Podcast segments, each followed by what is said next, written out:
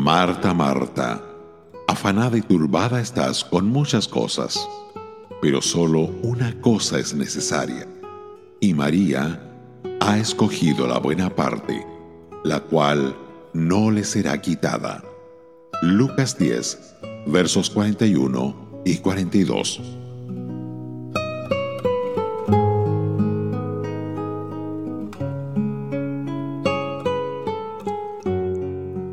María estaba sentada tranquilamente a los pies de Jesús, escuchando su palabra.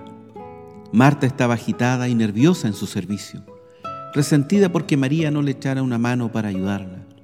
El Señor Jesús no corrigió a Marta por su servicio, sino por el espíritu en que lo hacía.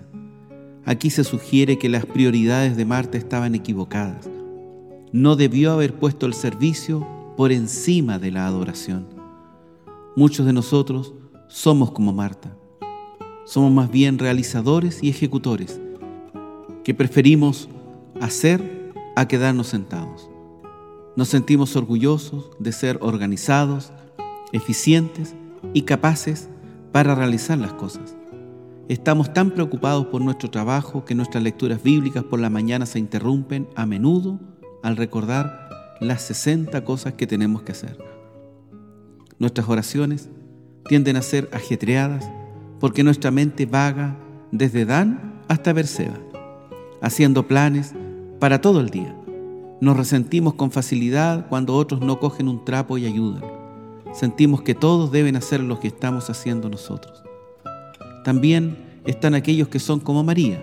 Son amantes en el buen sentido. Sus vidas rebosan afecto por los demás. Para ellos, la gente es más importante que las ollas y las sartenes. Una persona en particular es el objeto de su afecto.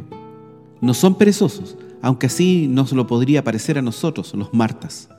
Sencillamente tienen diferentes prioridades. Apreciamos a una persona que es cálida y amorosa más que a otro que es gélidamente capaz y eficiente.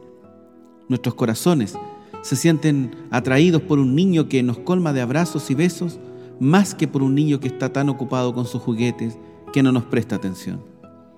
Alguien ha dicho bien que Dios está más interesado en nuestra adoración que en nuestro servicio. El novio celestial está cortejando a una novia, no contratando a una sierva. Cristo nunca pide tal trabajo fatigoso que no dé tiempo para sentarse a sus pies. La paciente actitud de expectativa lo ve como un servicio más completo y fiel. María escogió la buena parte la cual no le será quitada. Ojalá todos hagamos lo mismo.